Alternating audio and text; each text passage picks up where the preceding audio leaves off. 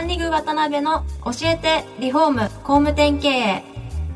この番組はリフォーム工務店業界に特化した経営コンサルティング事業を手掛ける株式会社ランリグの代表渡辺翔一が住宅業界の経営者や幹部の方を毎回ゲストにお招きし業界の様々なことについてお聞きしていく番組です。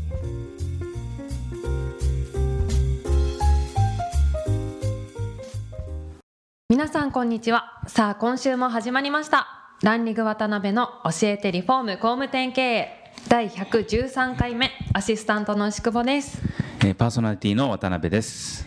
渡辺さん今週もよろしくお願いします。よろしくお願いします。佐野さん、今日もよろしくお願いします。はいよろしくお願いします前回はですね、あのフレッシュハウスさんがこう伸びてこられる中で、集金方法であったり、いろんなこう仕掛けであったり、まあ人材のことであったり、いろいろお聞きできたんですが、それこそ68億までほぼ右肩上がりで成長されていく中で、これはちょっとまずいなとか、大変だったなとか、はい。まあいろんな転機であったり、あれがあったと思うんですけど、はいはい。そのあたりのお話少しお聞きできていいですかね？一番もうダメになっちゃうのかなというのはね、やっぱり私の病気で、ちょうどあの10年目でしたね、創業して10年目の私が54歳の時ですね、はい。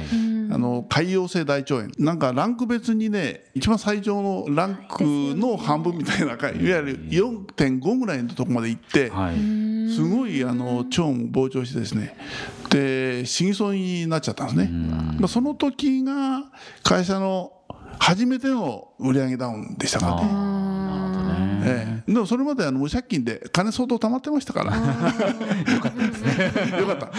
本当によかったみたいな感じ、でもまあそれが、まあ一番で,、はい。で退院後ですね、会社の伝体会議に出た時ですね、車椅子で出たんですね、はい。でその時ね一番最初に後からみんながですねあどこのおじいさんだろうと思ったらしくてすごいもう、えーげっそりされてもうげっそりしてですね。うん。私のことが全然分かんなかったよ。で、社長って分かった時ですね、みんな泣いたみたいですよこの会社ダメかなみたいな。あまあその時は危機でしたね。ーだってもともと結構大きなお体体でかい。でそれが30キロとか。そう30キロ34、5キロ痩せちゃいましたねいや自分も死ぬんじゃないかなと思ってましたからね、ええ。ひょっとしたら死ぬかな。とその時は天気でしたねきっとね。でもねその時いい天気になって、それまでは本当に当時30億が目標でしたんですけど、それまでは30億をやるためにはもう10年間かけてですね、はい。もう知った激励もう鞭をバンバン打ってですねみんなをやって鬼の社長でしたけど、それちょっと死ぬ思いしたっていうこともあって、うん。ほんで人生観が変わってですね、はい。本当に仏の社長になったなっていうことで、はい。鬼の社長の時はですね、はい。い、わゆる鬼ですね、仏の社長の時はですねあの本当にみんなを信用して、はい。あの全部任せれるようになって、なんか本当にこう気持ちがみんなにこうわ任していくとなんかすがすがしいような気持ちになって、どんなマイナスな失敗してもね、はい。ああそれ残念だったねみたいな感じで次頑張れこうこう言えるようになってそれからですねほんまにこう前みたいにあの夢中ってガンガンやってる時代まあ分母も大きくなったんで、はいそんな急激には伸びなかったんですけどまあまああの業界ではいい方に伸びてるのかなみたいな感じでしたよね。なるほどね。えやっぱりそれこそそんだけトップが変われば会社も全然か中身変わるんえじゃないそうか変わると思いますね。みんな会社も出てくるの嫌だったらしいんだけど今今ねね。今あその当時のものがでもそうどうやかいっぱい残っててその当時のあの、えー言ってますもん、えー本当にもう今の若い人は社長、まあ、今の総大学のあの怖いさを知らなくて、はい。今の役員なんてみんな私がもうバカバカバカバカじゃなくてかなりやってましたよ。そうだったんですえーゴツンゴツン。あんまり擬音だけで止めときました。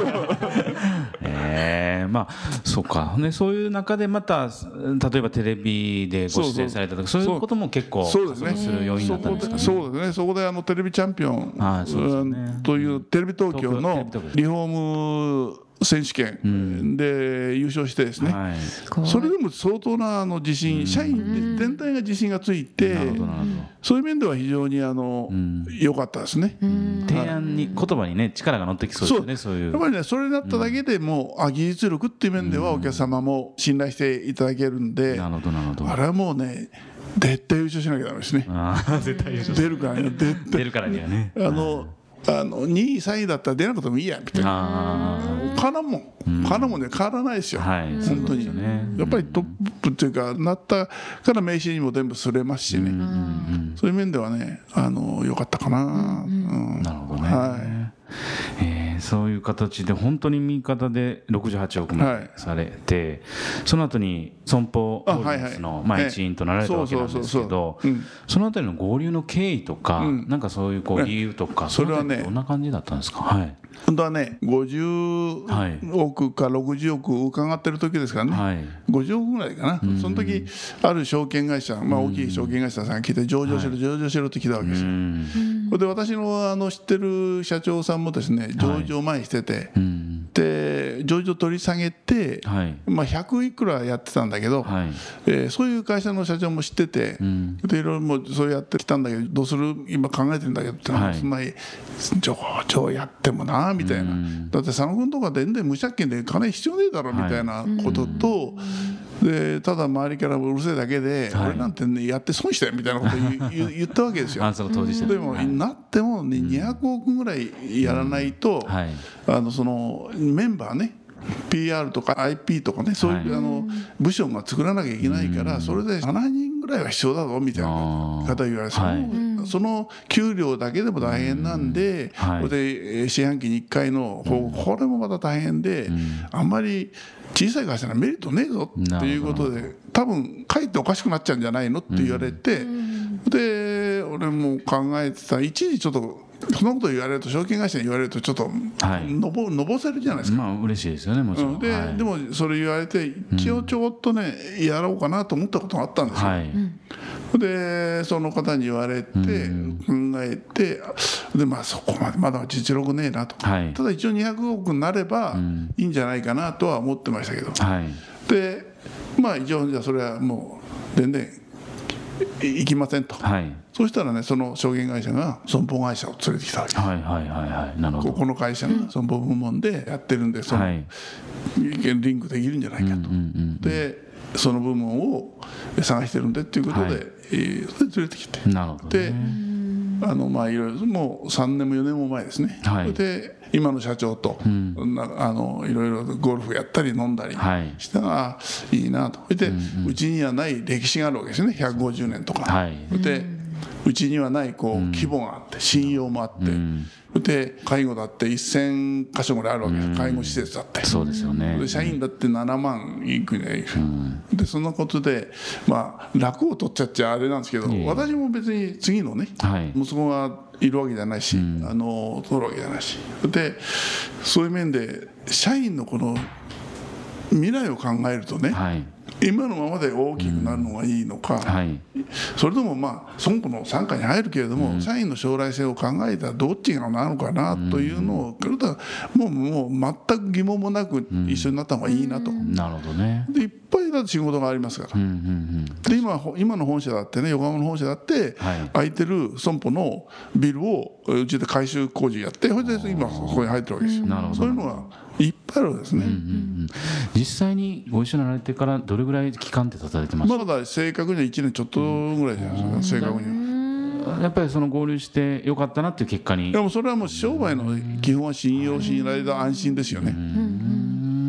そういう面ではねあのいいお話かなと。なるほどね、えですけど実際社員さんも落ち着いてちゃんとした提そうそう。だからあの普通こう、一緒になる前は、はい。黙ってるらしいじゃないですか、あのその社員がなんか動揺しちゃいけないとか。あ大台のはもうみんな言ってました。ーあそうなんですか。みんなそしたら。役員みんな言ってた。ー。もうみんなもう課長とかどうかなどうかなみたいな。やっぱり自分でもこれはいいご縁だなと思ってんだけど、でもやっぱりこうみんなね社員っていうのは子供みたいなねもんですから、この子供の将来お前たちはどうよみたいな。なるほどね。そういうのもあるんで、いややっぱりみんなに聞いてましたよ。うんうんでみんな反対するのもいなくて、なるほどなるほど。まあ、やっぱり自分たちの将来性もうん。いっぱいある。ますもやっぱりスピードがこれから、まあ、この12年はなかなかねはい。え準備段階でしたけど、まあ、これから、まあ、多分行くんじゃないかなとなるほど頑張って。どよかったという結果ですね、うん。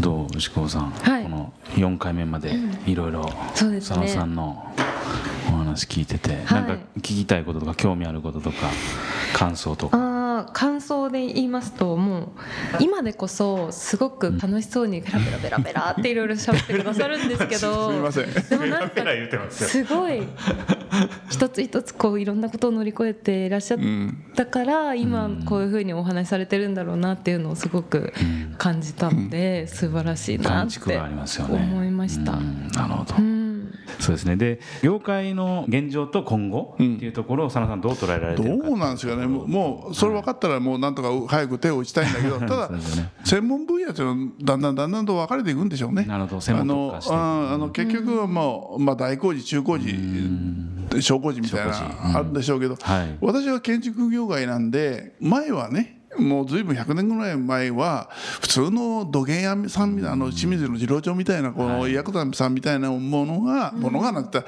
ああいう土建ですよね、はい。看板の方が、今大きくなって鹿島大成はい。清水みたいになっちゃって、ああいうふうになってって今ちょっとまたその部門で離れたのが住宅部門で、はい。住宅部門は町の工務店でもう一人二人でね弟子を少し入れたりしてやってきたのもあれも随分こうなってきちゃって、はい。これも完全にも今住み上げてますよね、昔は一緒だった。そうですね。で、はい。今度はその住宅の中であった、まあ、昔は改善とか修理とか言ってた部門がリフォームっていう横文字になっちゃったんですけど、はい。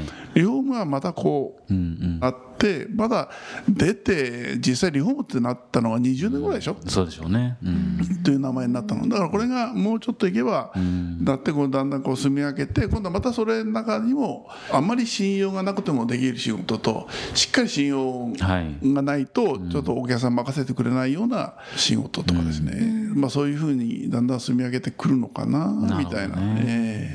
まあ業界的にはもちろんねええ。注目されてるんで、はいはい。ある一定はね伸びていかれるんかもしれないですけど、ええ。その中で淘汰されていくっていうことなんでね。そうですね、ええ。私がね住宅やってる時もですね、メーカーとしてやってるのはね、まあ、20%いってなかったですよ確か。あそうなんですね。で普通の町の、えー大工さんがはい80ぐらいで、うんうん今はその反対になっちゃってますからねそうですね確かに。もう逆転してますからね、でそういうものもう7割ぐらいがもうメーカーでしょも確かに確かに。うだからどんどんどんどんそういうことで淘汰されたりいろいろしてるんでまあしっかりとしたはい。